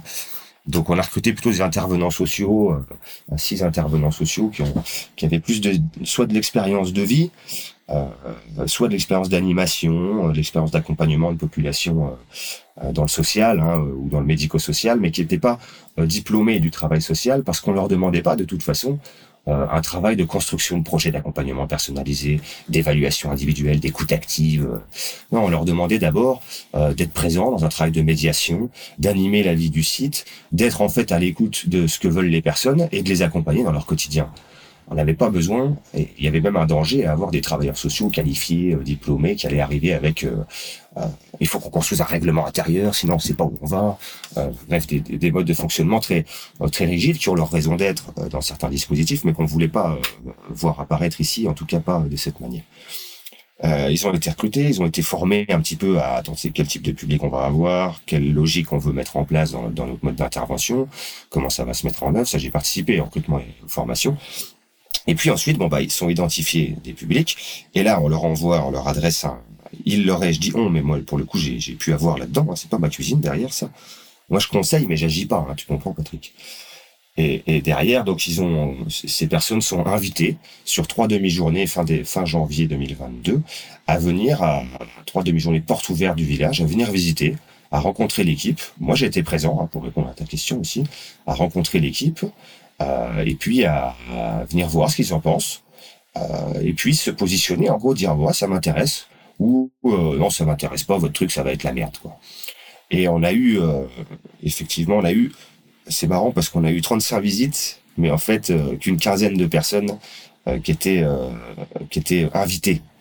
C'est que les gens sont venus avec des copains de la rue pour visiter le truc comme vraiment comme des portes ouvertes, mais il y a eu plein de gens qui étaient pas euh, à qui on n'a pas fait cette proposition parce qu'ils habitaient déjà dans la CHRS, parce qu'ils étaient euh, dans, parce qu'ils avaient déjà un logement, euh, parce qu'ils étaient euh, pas assez marginalisés selon nous euh, pour euh, rentrer dans ce dans ce dispositif-là. Hein. C'est des découpages institutionnels qui sont discutables, mais euh, les gens qui ont qu'un an de qui ont qu'un an de rue et qui n'ont pas ces caractéristiques de la euh, d'une marginalité incorporée. Euh, on, a jugé euh, que ça pouvait être euh, délicat en fait de les de les mélanger là avec d'autres personnes euh, et puis en plus euh, ces personnes moins marginalisées finalement euh, le circuit euh, CHRS peut encore fonctionner pour elles. On n'a pas encore essayé on n'a pas épuisé toutes les solutions si je puis dire. Donc c'est comme ça qu'on a que l'équipe a procédé par élimination. Il y a eu pas mal de visites mais comme il y avait qu'une quinzaine de personnes parmi les 33 pressentis euh, qui sont venus ça a été facile de trier derrière. Euh, sur les 15 qui étaient pressentis, il y en a justement euh, deux qui ont dit non, ça m'intéresse pas, ça va être la merde. Euh, leur justification étant, euh, mais de toute façon, il y a des professionnels qui vont être là tous les jours, donc c'est pas du tout un squat. Euh, donc en fait, on va pas être libre. Ils avaient vraiment une, crainte comme ça de l'encadrement institutionnel euh, qui peut se vérifier, puisqu'en fait, effectivement, ce, cet encadrement euh, d'une équipe d'intervenants et puis d'un cadre associatif quand même institutionnel autour, ça pose certaines limites. On va y revenir peut-être. Donc ils ont, certains ont pu dire non, ça m'intéresse pas. Et puis bon bah l'autre, la majorité quand même, ont dit ouais c'est super, euh, on y va, on va essayer quoi. Donc ça a été assez facile de les retenir puisque derrière il y a eu 12 personnes.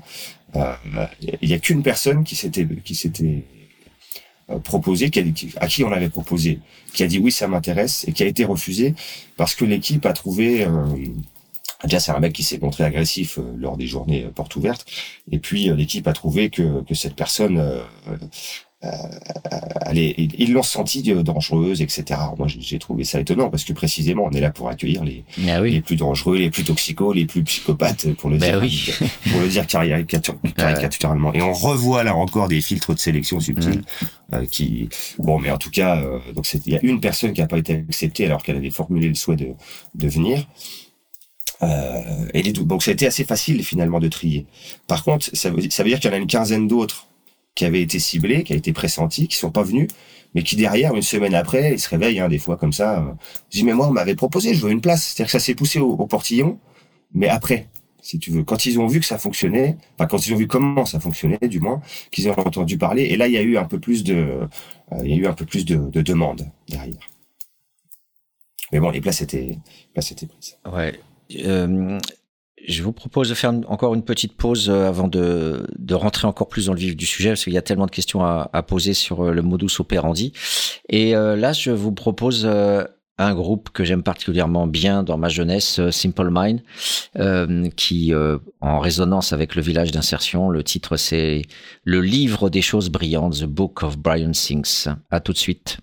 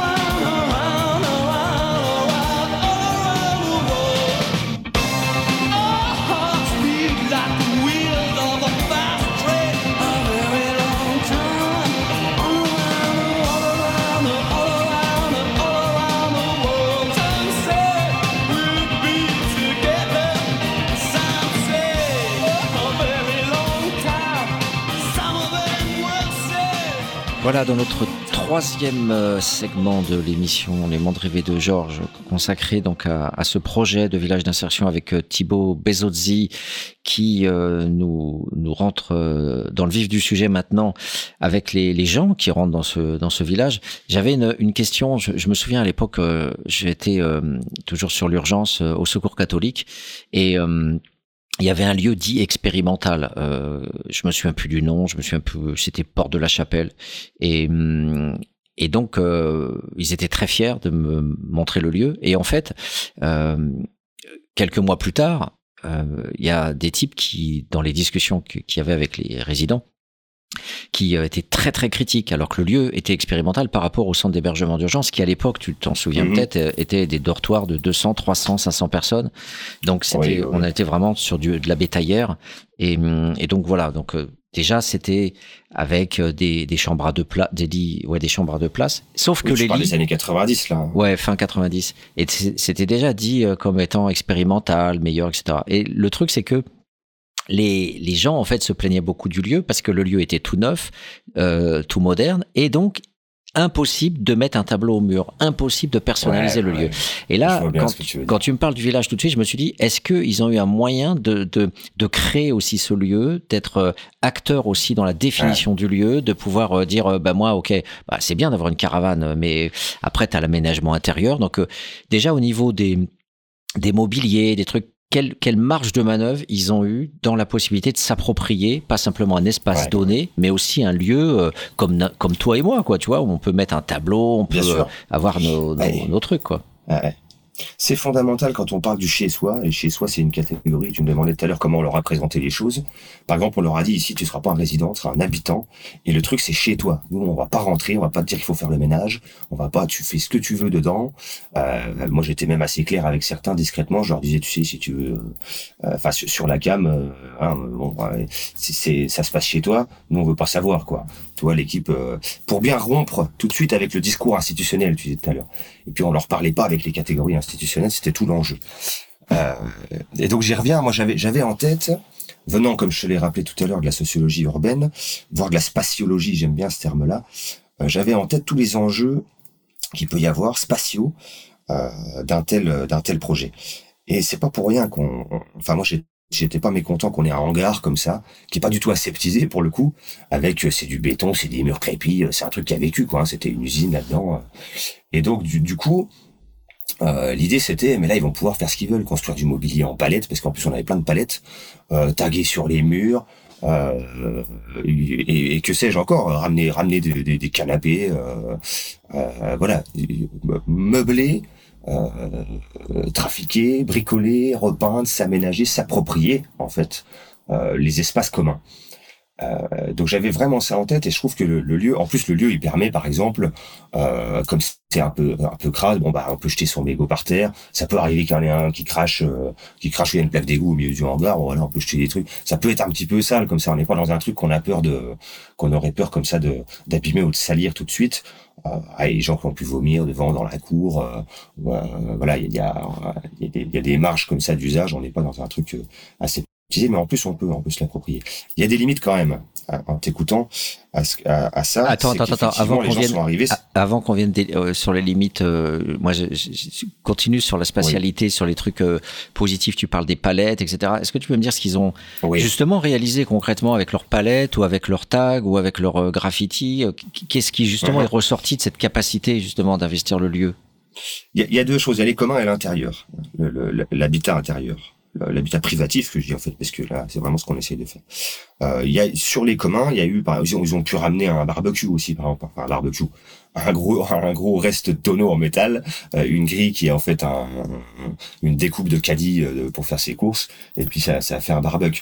Donc on est sur pas mal de petites choses comme ça. Il y a eu un arbre à livres qui a été construit aussi avec des livres récupérés dans des squats, dans, enfin c'est pas compliqué de récupérer des livres aujourd'hui, euh, qui est mis à l'entrée qui a été fait en palette. Il y a eu des, des, des petites tables, des fauteuils comme ça qui ont été euh, qui ont été bricolés. Il y a eu des, des petites tables ou des canapés qui ont été ramenés, euh, qui ont été installés là. Euh, que te dire d'autres Après, ils ont souhaité, par exemple, euh, au bout de quelques mois, il y a eu un, un, sac de un sac de frappe, un punching, un ball qui a été qui a été, enfin c'est pas un punching ball en, si on veut parler proprement, c'est un gros, un gros sac de frappe qui a été installé. voilà, ça, ça, se meuble, ça vit un petit peu. On a récupéré une table de, ping-pong qui est mise dans le dans le hangar aussi. Il y a des tournois qui se déroulent donc ça, c'est surtout les aspects euh, communs. Il y a eu, alors on a, très vite sur leur demande acheté des bombes de graphes aussi. Et puis, euh, les professionnels voulaient qu'on fasse quelque chose de, de de très cadré. Euh, au début, ils ont refusé aux mecs de, de, de prendre les, les, bombes et puis d'aller mettre ce qu'ils voulaient euh, euh, sur les murs, sur les murs de leur modulaire, sur les murs du hangar. Certains l'ont fait au feutre en fait finalement, puisqu'ils n'avaient pas les bombes. Et, et après, il y a l'intérieur des, des, logements. Et là, on voit aussi un processus d'appropriation, d'ameublement, de bricolage. Ils sont. Et avant, avant de parler de l'intérieur, excuse-moi, je te coupe sur Le, les communs justement. Par exemple, le type qui se qui se pique. Par exemple, est-ce que l'autre qui est alcoolique et qui voit le mec qui se pique dehors, s'il vient avec ses potes et qu'il sort son kit qui a été donné par le Carude et qui se mhm. fait autour du barbecue son, son injection, est-ce que euh, voilà ça c'était toléré par les autres euh, qui, qui, qui logeaient? Euh, Il y avait une sorte de, de, compréhension mutuelle sur les pratiques de chacun. Mhm. ça, ça, marchait bien? Bah, il y a des frictions, hein, tu t'en doutes. Euh, par contre, très vite, en fait, ce qui se passe, et ça c'est une des originalités de ce projet, comme de tous ceux euh, qui, qui, ont, qui ont répondu à l'appel national, c'est que ce sont eux qui construisent leurs règles de vie. Est-ce que là, je vais te donner une anecdote qui s'est très vite déroulée. Il y a un mec au bout d'une semaine euh, qu'ils avaient emménagé, qui sort son rail de Kokudero dans la dans la cuisine commune et qui, qui tape son rail comme ça devant tout le monde. Et là, enfin devant tout le monde, il y avait quatre cinq autres habitants quoi. Et là, tout de suite, on lui dit mais gros, euh, tu fais pas ça, tu fais ça chez toi. Euh, et, il y a cette règle, c'est une des premières qui a été euh, verbalisée par les habitants, ce qui arrangeait bien quand même l'équipe professionnelle, parce que faut pas qu'on soit en dehors de la légalité aussi. Donc on peut fermer les yeux, mais on peut pas tolérer les consommations dans les communs, quoi. Là, on est en dehors de la loi.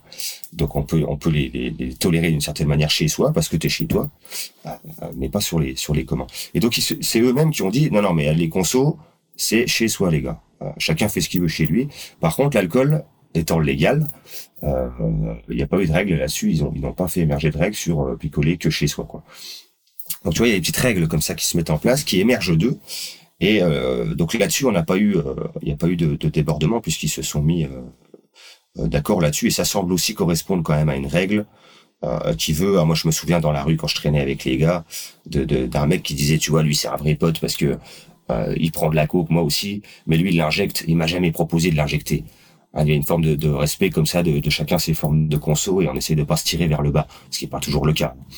Mais euh, L'autre euh, chose aussi euh, qui, qui, est important à, à évoquer, qui, qui, est typique effectivement des, des maltraitances institutionnelles pour moi, en tout cas, j'utilise cette expression euh, vraiment fasciste euh, parce que c'est une mhm. atteinte aux droits de l'homme fondamentaux et de la femme. Euh, c'est l'interdiction de la sexualité, de l'intimité sexuelle et tout ça. donc là, oui, c'est vrai que tu as travaillé là-dessus. Voilà, dans ce dans ce dans ce village, donc tu dis, il y a, il y a des couples, il y avait des, il y avait, voilà. Donc comment comment ça ça marchait au, au, au niveau de la sélection des individus célibataires entre guillemets, des couples, comment ça comment ça matchait ce truc? Bah, L'idée, c'est de mettre euh, l'idée au départ, c'est d'être vraiment sur de l'inconditionnel et du euh, ultra bas seuil ou très haut seuil de tolérance. Alors inconditionnel, on a vu tout à l'heure que c'est encore pas vrai, puisqu'en fait, si t'as pas euh, cinq années de rue ou si t'as pas été refoulé de partout, on essayait encore de te faire passer par ailleurs, quoi. Hein. Donc il y a quand même des conditions. Il faut être suffisamment marginalisé, si je peux le dire comme ça. Mais oui, l'idée, c'est de mettre, de laisser personne sur la touche et donc les chiens, par exemple, les animaux, les chiens et les couples sont parfaitement tolérés. Les invités extérieurs aussi. Donc on a, il y a, des mecs, il y a deux couples qui ont, qui ont été accueillis depuis janvier, depuis fin janvier 2022, euh, qui sont toujours euh, au village d'ailleurs, euh, ces deux couples. Il y a un troisième homme, un, homme qui, a, qui a voulu faire venir sa copine, il a habité avec sa copine pendant un mois et demi aussi. Euh, personne s'y est opposé, enfin les habitants, hein, c'est soulevé. En... Il y a des réunions des conseils du village avec tous les habitants chaque vendredi. Enfin maintenant c'est un vendredi sur deux où ils se mettent d'accord comme ça. Et donc ils ont, bah oui, toi tu peux faire venir ta meuf, ok, on verra si ça se passe bien. Euh, il y a d'autres gars qui invitent de temps en temps une, nana chez eux. Euh, euh ils se sont mis d'accord sur, on a droit d'inviter des, gens de l'extérieur, mais si ça pose problème, on se remettra d'accord pour les exclure ou pas. Enfin voilà, il y a une forme de souplesse comme ça, c'est eux qui décident de, tout ça. Ce point, il, est super important. Il est super important parce que c'est dans cette expérimentation, ce que tu viendras à écrire après autour de, ça, qui est quand même une, une avancée avec ses limites, mais une avancée par rapport à ce qu'on voit dans l'urgence et tout ce qu'on connaît en France euh, et ailleurs sur euh, l'accueil du sous-prolétariat, euh, le fait que enfin la question de la sexualité, de l'intimité et du droit à exister comme n'importe qui avec son compagnon ou sa compagne, là ça, ça mhm. marche, ça s'est banalisé et ça et ça fonctionne. Oui, oui, oui. on peut dire que ça fonctionne là maintenant qu'on a un an de recul en plus. Oui, oui. Et puis, pour revenir, là, j'étais lundi à, Lyon à une journée d'études organisée par la DIAL et la, délégation de lutte contre la pauvreté du Rhône-Alpes, où euh, quasiment tous les projets français étaient là. On était 150 dans un amphi. Euh, chacun a, parlé de ses différents euh, projets. Alors nous, on l'a appelé le village, hein, d'autres l'ont appelé autrement, en fonction du type d'habitat qu'ils ont mis en place, des tiny houses, des, des villas en colocation, des caravanes, des containers, etc. Il y a vraiment des retours très positifs de la part de l'ensemble des acteurs, euh, non seulement sur la, le sens que ça peut permettre de redonner aux professionnels à leur action, parce que là, d'un seul coup, ils ont des marges d'action, tout un tas de choses qui les, où ils étaient bridés par le passé.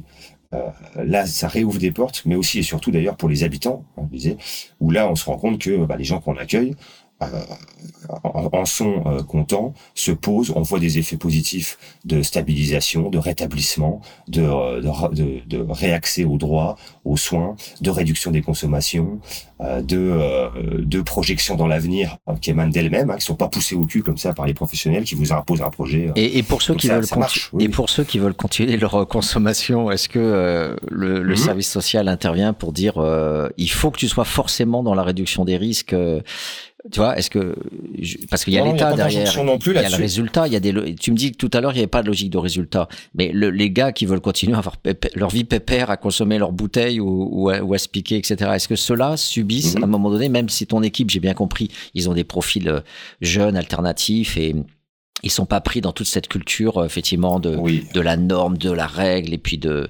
de de, de l'assignation à, à, tout un ensemble de comportements à avoir dans, dans les structures. Euh, mais au bout du compte, est-ce que même cette équipe sociale ayant un mandat d'État, à un moment donné, est-ce que ils, ils, ont il y a eu justement des interventions euh, euh, mal vécues euh, des, des, des gars qui étaient dans leur consommation et qui et qui se voyaient euh, imputer un mauvais comportement parce qu'ils voulaient pas réduire leur consommation? Ben, pas tant que ça. En fait, de fait, il y a des débordements.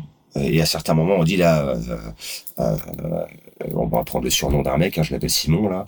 Ah, Simon, euh, là t'as un peu, un peu trop bu, ce serait mal de faire une petite sieste quand même. On est plutôt sur cette logique-là. Ou alors, euh, quand on sent que les, quand l'équipe sent que les esprits s'échauffent, qu'il y a des consommations qui ont été abusives toute la journée, enfin qu'on considère comme abusive nous, euh, c'est la précision importante. Euh, on va se tenir plus près des gars, on va essayer de réguler comme ça. Mais il n'y a pas d'injonction à passer au traitement de substitution, par exemple. Alors on, les y invite, euh, on en parle. On est, c'est un objectif, c'est un objectif à moyen terme, à long terme, mais c'est pas une, obligation.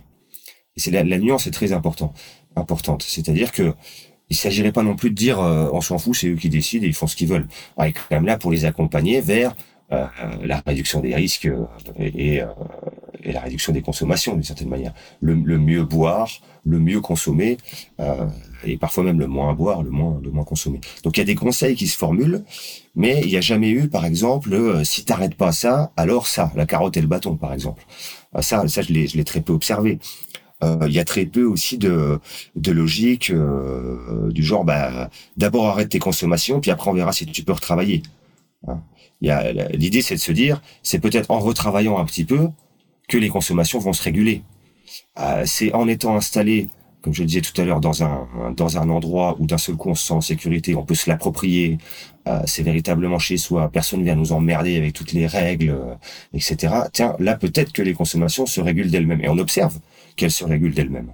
Hein, donc d'une certaine manière, il n'y a pas, euh, y a pas à être dans l'injonction. L'injonction, à mon avis, a un effet contre-productif. Ouais. Est-ce que euh, les, les, gens, bon, tu les connais, tu les as vus, tu les as suivis, euh, mm-hmm. ils réagissent comment? Est-ce qu'ils sont heureux? On a des retours très positifs. Alors évidemment, après, il reste, euh, il reste euh, bien souvent dans la contestation, pas systématique, mais ils en veulent plus. Quand on connaît bien ces publics, Patrick, on sait qu'à un moment donné, il y a, des formes de mécontentement continu et des formes de mal-être qu'on résout pas simplement avec trois murs, quoi. Enfin, avec quatre murs pour le pour, dire plus justement. Euh, donc il y a, y a des y a des critiques du genre euh, bah oui mais vous nous dites qu'on est chez nous et qu'on peut faire ce qu'on veut mais en fait à chaque fois qu'on propose quelque chose il y a une interdiction quelque part ce qui est pas vrai puisqu'en fait il y a plein de choses qu'ils ont pu mettre en place mais il y a aussi et on voit réapparaître euh, des euh, des critères euh, budgétaires, sécuritaires, normatifs, euh, politiques, euh, qui viennent euh, brider euh, néanmoins les euh, les capacités de s'approprier le chez soi parfois.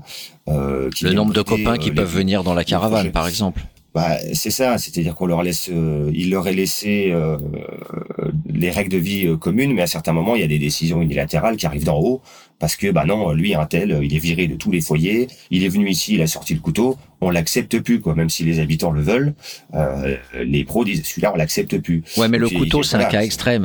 Je suis d'accord avec toi, Thibault. Le couteau, Ouais. j'aurais fait pareil qu'un travailleur social. Tu sors un couteau, tu menaces les autres, tu ça- dégages. Ça, commence Mais- à être. euh, oui. Ouais, ouais. Mais je parle par exemple du gars qui veut être festif et qui invite ses potes dans son dans son Algeco et qui met de la Bah, a musique. pas eu Il y a, il y a pas, eu ça. limite.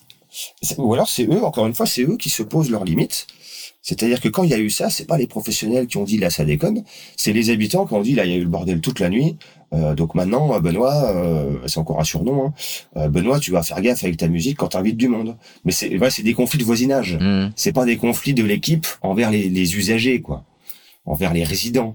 Euh, là, ce sont des habitants, ils habitent là, il faut qu'ils se mettent d'accord. Et l'équipe fait de la médiation comme ça sur des conflits de voisinage, comme si d'une certaine manière il y avait un syndic de copropriété qui était là en permanence dans dans une euh, dans un immeuble euh, avec des voisins et que bah, le syndic était là pour s'assurer que bon c'est quand même un petit peu propre dans les communs et que euh, bon là les gars il va falloir qu'on gère ce, ce problème là il y a les poubelles qui dégueulent bon bah là euh, il y a un conflit de voisinage euh, comment on peut faire pour s'arranger? Voilà c'est plus cette posture qu'ils ont les professionnels. Non, c'est intéressant l'idée du conflit de voisinage parce que c'est vrai que même ceux qui sont dits normaux euh, foutent le bordel et, et aussi sont sont rappelés à l'ordre par rapport à, à la contrainte de la vie collective dans des Bien sûr. dans des dans des bâtiments, des immeubles par exemple. Ouais. Mm. Mais c'est plus eux qui viennent se mettre des limites là Mm. en l'occurrence Et donc euh, donc du, du coup euh, euh, tu parlais aussi des limites. Il y avait, tu parlais de, régula- de Ouais. six formes de régulation, mais aussi des, des limites. Tu dis qu'il y en a un qui a été exclu. Qu'est-ce qu'il a C'est le mec qui, qui a sorti un couteau? Non, là, les, les, les mecs qui ont sorti des couteaux, c'était des invités extérieurs. C'était plus facile de leur dire à un moment donné, bon bah les gars, vous venez plus. Euh, mais il y a eu là, pour le coup, pour les habitants, euh, il y a eu, tu t'en doutes bien, euh, divers types de débordements. Les gens ont des humeurs, euh, ils ont des vies euh, fracassées, hein. pas que fracassées. Ils ont aussi des compétences, ils ont aussi des, des réussites, des moments de joie, etc. Mais euh, leur vie fait qu'à un moment donné, il y a des humeurs labiles, les produits qu'ils ingèrent aussi, et qu'il y a des débordements. Et de fait, à ce moment-là, on évite la sanction jusqu'au maximum. On va arriver au cas dont tu parles. Euh, on évite la sanction euh, définitive, parce que sinon on se retrouverait dans la logique du CHRS. Il dit, ouais, voilà, t'as pas respecté le, le code, au revoir, retour rue. Mais, mais on n'est plus du tout dans de la stabilisation et dans du haut seuil de tolérance. Donc il y a des gens au début qui ont été exclus, euh, plutôt mis en mis en, en retrait pendant trois jours, par exemple. On disait, bah t'as qu'à faire le 115 ou euh, voilà, maintenant là t'as déconné euh, parce que t'as balancé une chaise au village d'un tel, parce que t'as cassé un micro-ondes euh, dans un accès de violence, euh, parce que ceci ou cela. Souvent c'est la répétition de petites choses comme ça qui fait qu'on est amené à, à prendre entre quatre yeux et, à dire bon, on va pas te virer. Mais là, il faut que tu, faut que tu prennes conscience que c'est pas possible comme ça pour le collectif, pour l'équipe. Donc, euh, donc t'as trois jours dehors et puis tu reviendras euh, quand tu auras réfléchi, puis on en reparlera ensemble, quoi. Mais il y a eu un gars à terme euh, qui, euh, qui lui, à force, euh, moi j'ai- trouvé ça. euh, Je pense qu'on aurait pu être plus euh, clément, mais bon, je, je suis plus sur le site tous les jours. J'y suis allé pendant quatre mois tous les jours faire mon enquête ethnographique au début, et puis après, euh, mais le gars, le gars aurait euh, entre autres. Euh, accès de violence et, euh, et critique aurait euh, insulté plusieurs professionnels et puis ce serait ce serait montré effectivement volontairement provocateur dans le, le non-respect des règles qui ont été actées par les habitants pour les habitants. Bon. Et donc à ce moment-là, il a été décidé d'une première et c'est la seule à ce stade euh, exclusion définitive. Bon, ce gars-là, moi je l'ai au téléphone de temps en temps encore. Ah, Déjà, il était déçu. Lui, euh, lui voulait rester. Donc c'est pas hein, quand vous virez quelqu'un la CHRS, souvent c'est ouais bah allez vous faire voir. De toute façon, c'est pourri votre truc. Lui, c'était merde. Comment je pourrais faire euh, Essayer de négocier pour quand même garder sa place, etc. Et euh, surtout l'élément que je trouve euh, fondamental, c'est que le gars il est retourné dans son dans un squat euh, le long d'un cours d'eau qu'il appelle la grotte, qui, qui est en fait un, oui c'est de la pierre humide, un renfoncement de pierre humide comme ça. Et il est tombé malade, il a une infection au niveau de au niveau du bras et il s'est retrouvé à l'hosto. Et en fait là donc on voit bien comment le fait d'être posé chez soi préserve les individus de ce que j'appelais tout à l'heure les allers-retours institutionnels qui coûtent cher, qui non seulement font du mal aux gens, mais en plus coûtent cher à la société. Et le gars s'est retrouvé à l'hosto. Maintenant, il va passer dans les dispositifs médico-sociaux avant qu'on le refoute à la rue parce que, bah non, monsieur, vous n'êtes pas capable d'aller dans un CHRS. Et puis même au village, euh, vous n'avez pas réussi, quoi. Donc il va retourner dehors et puis, bah, on le retrouvera où? On le retrouvera en prison, on le retrouvera à l'hosto, etc. Donc euh, voilà pourquoi on essaie d'éviter les sanctions et, et, et là c'est un exemple flagrant du fait que bah quand ils sont pas euh, au village, euh, tout de suite c'est prison ou hosto quoi.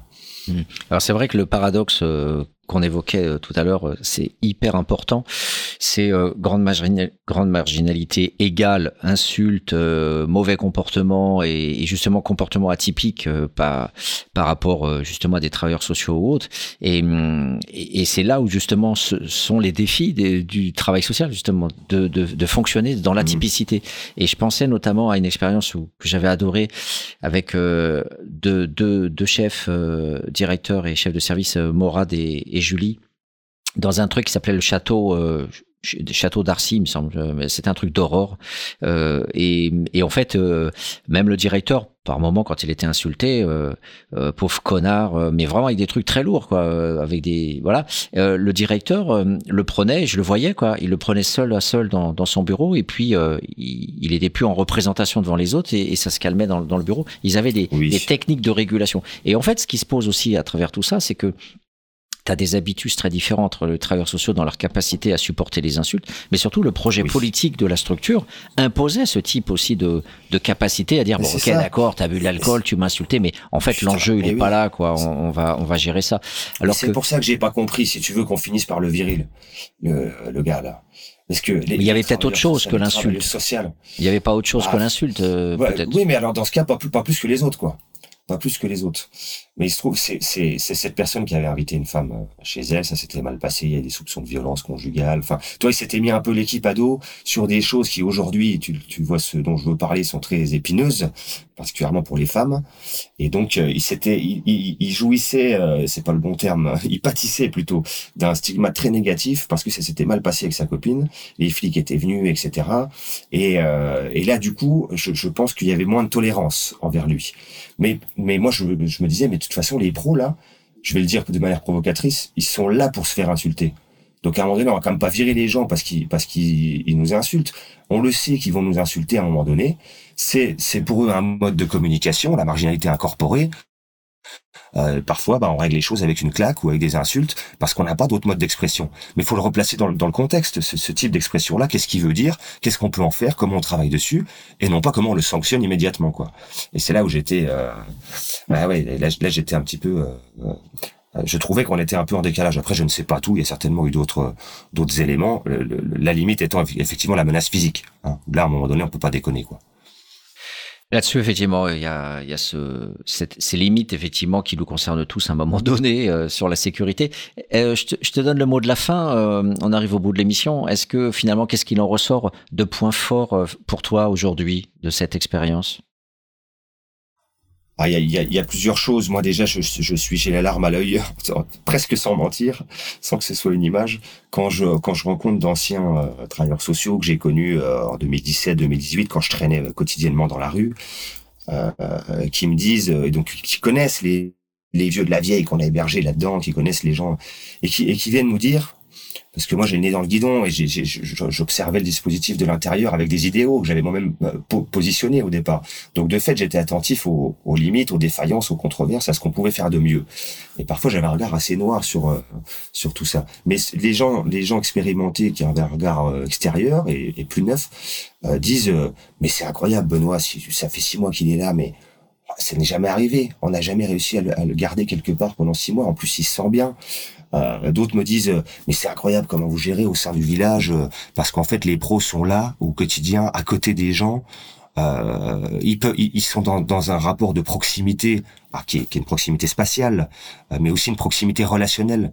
Je me, je me rappelle, j'avais noté dans mon petit carnet de bord, il y a, il y a un, des, un des agents d'accueil, un professionnel, euh, un habitant s'avance vers lui et dit ah comment c'est mon gros? Voilà il s'appelle mon gros il s'appelle mon pote quoi. Alors il y a, peut-être des limites aussi à certains moments dans ce copain copain dans la posture professionnelle qu'on doit garder mais en tout cas c'est sur le bon chemin. Euh, même si le curseur est peut-être un peu loin là. Euh, dans l'idée d'être dans un accompagnement très rapproché très personnalisé. Ça ça ça marche. Ça ça ça ça réussit au village. D'autres choses c'est l'autodétermination l'empowerment. Bon ça c'est des grands termes. Mais les habitants du village progressivement s'emparent euh, s'emparent des marges de manœuvre qu'on leur laisse. Euh, et là, on se rend compte qu'ils s'y sentent bien parce qu'ils ont du pouvoir sur ce qui s'y sur ce qui s'y passe. Un pouvoir qui est pas illimité, euh, mais mais ils ont du pouvoir et ils tiennent euh, ils tiennent à rester. Déjà ça c'est c'est un signe positif.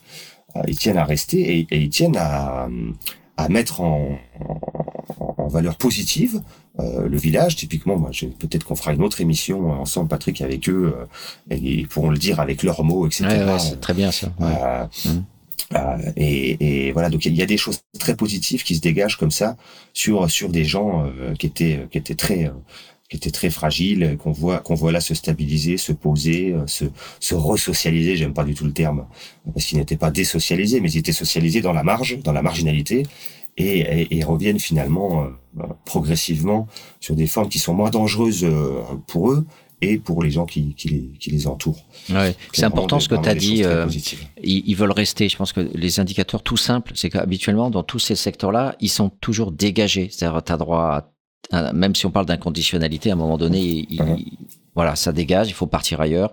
Et, et là, en fait, euh, tu peux, le gars dit, bah, je peux rester, quoi. C'est, c'est, on n'est pas loin de, Mhm. de l'habiter, euh, voilà, où il n'y a pas une, une assignation à, à faire quelque chose qui te permet de gagner le droit de rester euh, sur place.